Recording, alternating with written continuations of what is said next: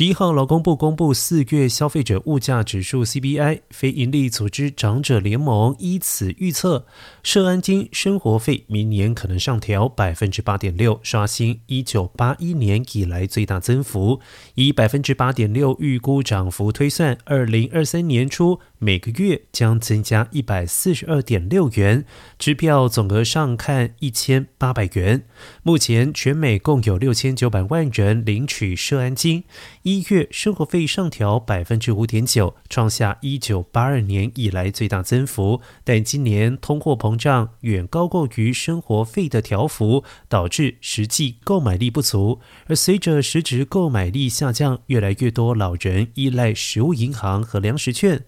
长者联盟调查发现，一月有百分之四十五的受访者靠这些资源获取食物，是去年十月的两倍。